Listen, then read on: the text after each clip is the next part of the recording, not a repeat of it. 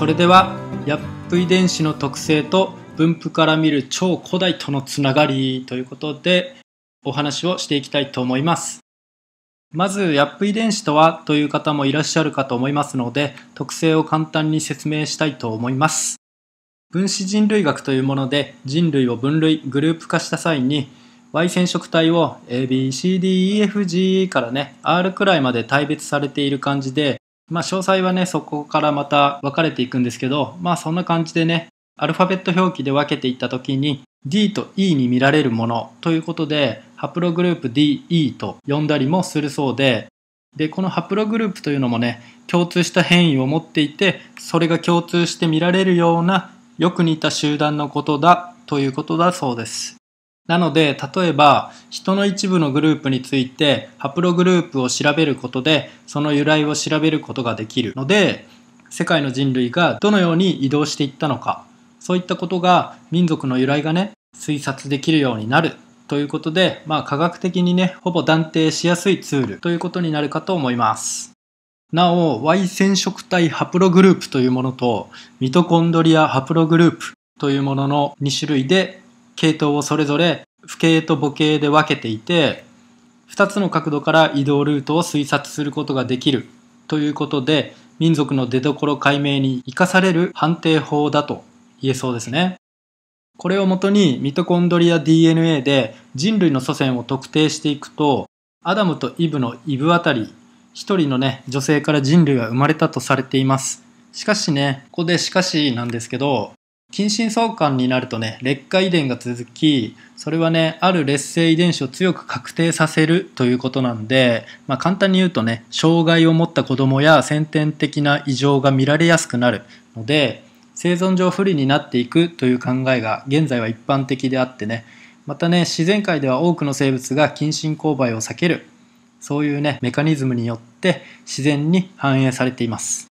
あるグループの個体数が一定以下になると近親交配が進み、そのグループの劣化が始まるので、まあそういったことが起こらないように、ね、エスキモーの人とか、まあ、閉鎖されたとある部族なんかはお客さんが来ると女性を一晩抱かせるとかあったりしてねグループ全体の劣化を防いでいったりしてるんですよね。近親交配ばかりしていたとみられるスペインハプスブルク家では、ある夫妻の間に生まれた子供は4人中3人が1歳未満で亡くなったっていうね、こともあったりしたそうなので、やはりね、ちょっとタブーな感じがしますよね。そうでなくても人類は勾配を重ねるごとに劣化遺伝しているなんていうのも何かで読みましたしね。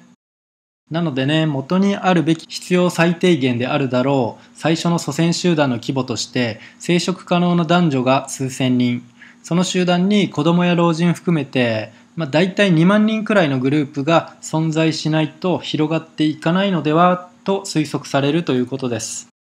ということでね、人類イブ紀元説16万年プラスマイナス4万年前あたりの説っていうのもちょっと怪しいと思われますし、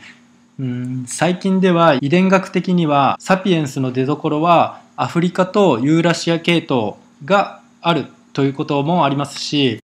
でもね、本当はその主筋の系統以外にも、こう UFO にピックアップされては遺伝子がアップグレードされてリリースされたんじゃないかなとか、ね、違う宇宙人がまたこんなん作りましたとか言ってリリースしてたりとかね、こそっとね。そういうのあるんじゃないかなと思いますね。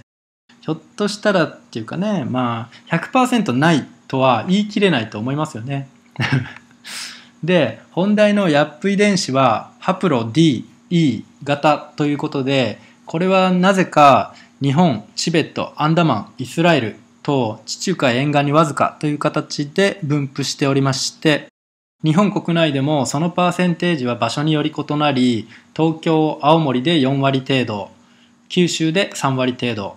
北琉球で56割。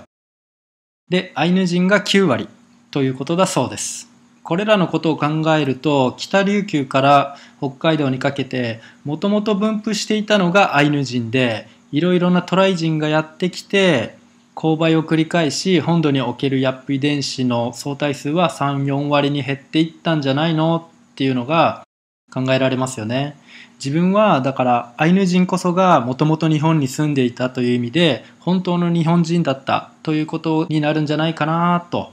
考えております。彼らはね、本当まあ縄文人とされる人たちであり、まあ和人であり、今は日本人がもてはやすヤップ遺伝子所有者、ね、その遺伝子を遠い過去から現代まで受け継いでいる者たちである。そう言えるのではと思います。またね、和人、ここからね、ちょっと和人について考察してみると、あの遺伝子的にはハプログループ O 型であるんじゃないかっていう説なんですけど、和人という名前そのものは昔のチャイナの人たちがね、昔の日本人につけた名前、民族全体への名前なので、和人という種族というよりは、日本人全体を指した名前だったんですよね。昔の中国の義書東遺伝和人城陳樹がね280年から300年頃の間にかけて書いたものでは和人はこう称されています背が低く大人も子供も入れ墨をしていて海の近くに住み貝や魚を取っているとかね稲茶間を栽培し桑で蚕を育てて絹を紡績し糸や布を作る牛、馬、虎、ヒョウ、羊はいない。兵器は矛、盾、木の弓を用いる。木の弓は下を短くし、上を長くし、竹の矢軸の矢は鉄製か骨製の矢尻を用いる。男子は皆頭を剃って頭には木綿をかぶり、その衣は横長でそれを束ね、祝えて連ねて着るものでほとんど縫っていない。女子は髪を伸ばして曲げを作り、衣は一枚をかぶるようにその中央に穴を開けて頭を通して切る。生で食べ物を食べる。骨を焼き、吉凶を占う。集まりや座る順には、不死男女の区別はない。酒をたしなむ。長寿で100歳や90、80歳の者もいる。女は慎み深い。国の大人は妬まず、盗みもなく、争いや訴訟も少ない。法を犯す者は軽い者は妻子を没収し、重い者は門戸及び習俗を没収する。損費が初めから決まっていて、大臣たちは服することに納得している。税を収奪する。屋敷、偉い人の広い居住屋敷や、格、かっこ偉い人を招くための高い建物といった豪華な建物がある。下戸は大人と道路で遭遇するとためらって草へと入り改まった言葉を聞くときにはひざまずいて両手は地につけて標準を示す。といった感じで文化風習というかね空気感というかが現在や過去のね日本人に持つイメージとあまり変わらない要素が多く見られるのではと思います。また、ヤップ遺伝子を持つ日本人特有とされることとして、まあね、あの、虫の鳴き声を美しく思うっていうね、日本人にはそういう風情を味わう、楽しむ心があるんですよね。だけど、こう、外人っていうのは雑音だったりノイズに感じるといった性質があったり、全く意に介さないとかっていう感じだったりするんですよね。争いを好まず、争うくらいなら土地を手放していくようなね、そのような共存共栄や浸透イズム的な価値観をどこか DNA の深いところに持っているように感じますよね。これって確かに日本以外には本当に超少数派だと思うんですね。そのね、まあバリ人とかそういうの空気感良かったりするんですけど、本当特殊、超少数派ですよね。そのグループにおいて突然変異レベルというかね、本当パレートでいう8対2のね、2の中のさらに8対2の中の2の中にあるような人たちといった感じでね、そのグループにおいては意識レベルが突然変異的に高いような感じがしますよね。全体から見てそういった意識の高い人の少なさを感じざるを得ないですよね。まあこういうこと言うとね、ヘイトなんて言われちゃうかもしれないんですけど、まあね、でも日本人以外は本当奪う奪うの性質が強く前面に出ていて、もうそれが当たり前すぎてね、そうでない人種の存在など気づくこともできないし想像することもできないといった人たちもね中にはいる感じがするんですよね。もう押しのけられるわけですよね空港とかで並んでても、うん、そういうね、感じで、まあ、じゃあもらえるものはもらっておこうとかね、これは自分の、あれも自分のといった風なね、そんな風に感じてしまいます。もちろんね、日本に来てその意識の高い風土にあたってね、気づいて、それが気持ちいいと感じた人から風化されるということはあると思いますので、まあ、国内で会う外人と国外で会う外人においての差みたいなものは無論強いかなと思います。で、このヤップ遺伝子を持つのが先ほど述べたように日本、チベット、アンダマン、地中海沿岸ということは科学的にも証明されていることなのでそれは動かし得なくなっているのですがここで考察したいのはなぜ飛び地で存在しているのかということですよね。日本人でいうと1億2000万人の少なく見積もって3割3割を取ってヤップを持つと推測すると最低3600万人はヤップ系になるということですよね。で、チベット人は600万人中何割がヤップを持つのか謎なんですけど、まあ600人以下ということですよね。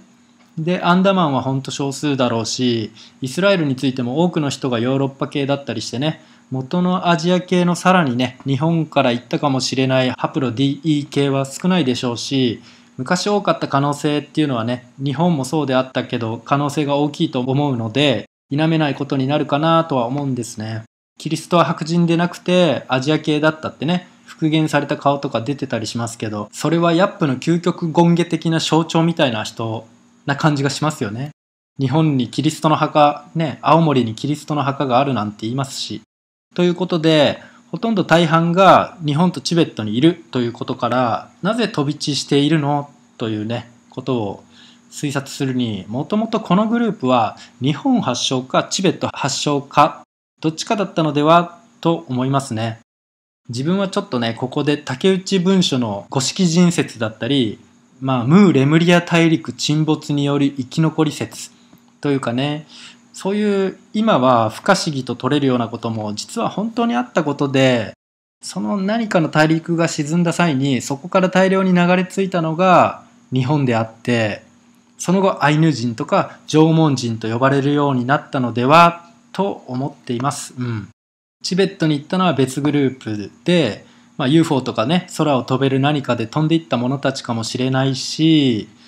ね、また竹内文書では日本から世界が始まったっていうのがありますから、日本からヤップ遺伝子を持った人たちが世界に散らばっていく際に何らかの原因でチベットに住み着いたとかね。まあ大陸ってね、アーリア人とか現れて戦争戦争の歴史になってますし、うん、黄河文明も出土された骨から白人系の狩猟民族が西から押し寄せてきてできたとかね CGS で見ましたしまあね稲作を中心とした様子文明とは違う民族だったんですよね。アジア系の民族とは違う狩猟系の白人系のね西から来た奪う系の人たちだったということでまあ世界に散らばる際にそういうのに出会ったら穏やかな生活なんてできませんから疎開したのではないのみたいなね。そんな感じに思っちゃいますよね。それでチベットに行き着いたとかね。で、またさらにもしも話を追加させてもらうとしたら、2011年の秋か冬頃にロシアの新聞でね、土星の裏に地球の3分の1か3分の2か忘れましたけど、そんな大きさの宇宙船が3機来ているのが確認されたなんて載ってたみたいなんですけど、まあね、そういうでかいスペースシップにどっか他の星から来た移民みたいなのがね、乗っていたとしたら、で、それがね、地球人が全滅して、そしてね、再建開始のタイミングでね、世界に人化がほぼほぼいないような状況で、もし来てたら、まあそんなタイミングでしたら、日本列島にその大量移民が降りて、世界開きを行っていった。とかってまあね 無理があるかもしれませんけど。まあねちょっとファンタジー的には竹内文書みたいな感じのところがありますよね。こういったこともね起きたのかもしれないですね。これも100%否定は誰も過去に戻れないのでだ、ね、100%否定はできないですよね。でアンダマンについては実際自分も行った時あるんですけど穏やかだしいい感じなんですよね人っていうのはね。うん。そこで、まあ、あの、オフランスの友達とかができて喋ってたんですね。そしたら、このアンダマンの島々にはいろんな特徴を持つ人種がいるよって、世界中の珍種がいるみたいなことを喋ってて、ここにはアマゾネスから黒人から、未だに裸の人たちから、まずインド人じゃない人種がたくさんいるぞ。よくわからない人種が存在しているとか言っててね。で、なんでだろうねってなってて、で、まあみんなね、いろいろな推察を始めて、ひょっとしたら世界中の人間を集めて、天下一武道会をやってたんじゃないの？みたいな感じでね、ちょっと話が盛り上がっていってたんですけど、まあそういうのはいいとして、ひょっとしたら、実際自分の友達は、あの、ドワーフ系の人種を見たって言ってたんですね。背が恐ろしく低くて、でもごつくて、それが普通の人たちを見たって言ってましたね。本当に、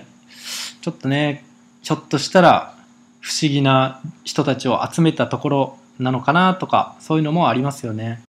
なので、ヤップがちょっとあっても、まあおかしくないかなと思います。ここっていうのは本当にあの、ノアの箱舟的なね、すべての人種、人間人種を乗せておいて、ね、それ洪水の後に下ろした血みたいな匂いがするところになりますよね。